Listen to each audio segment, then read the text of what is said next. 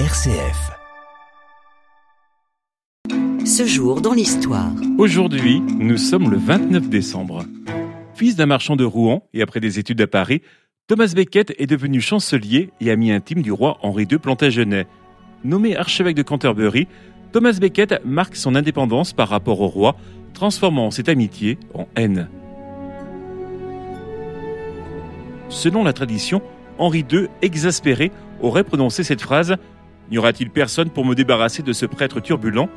Elle fut comprise comme ordre par quatre chevaliers qui tuent Thomas Becket près de l'hôtel de sa cathédrale de Canterbury.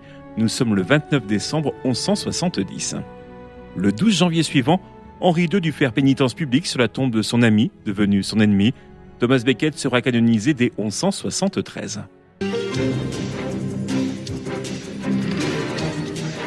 1989, année de bouleversement en Europe. Le 29 décembre, changement en Pologne. La République populaire de Pologne devient République de Pologne, marquant ainsi la fin du communisme dans ce pays. Le même jour, dans la Tchécoslovaquie voisine, le visage de la dissidence, Václav Havel devient président de la République. Au cri de Vive Havel, vive le président, la foule massée devant le château de Prague a accueilli Václav Havel.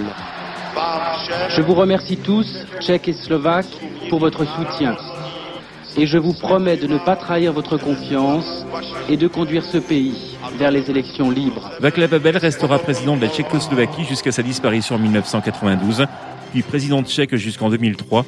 Il meurt en 2011.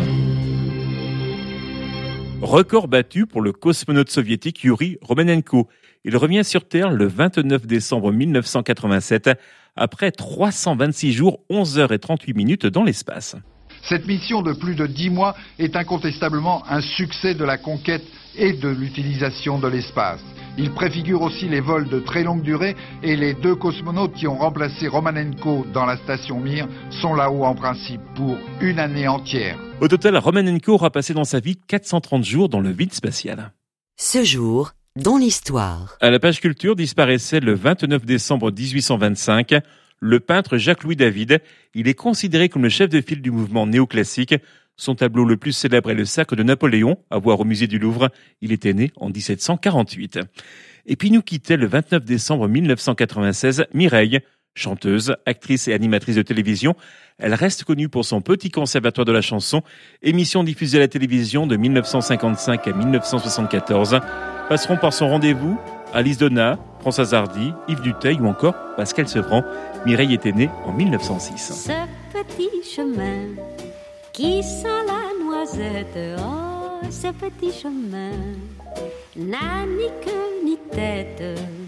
On le voit qui fait trois petits tours dans le bois, puis il part au hasard en flânant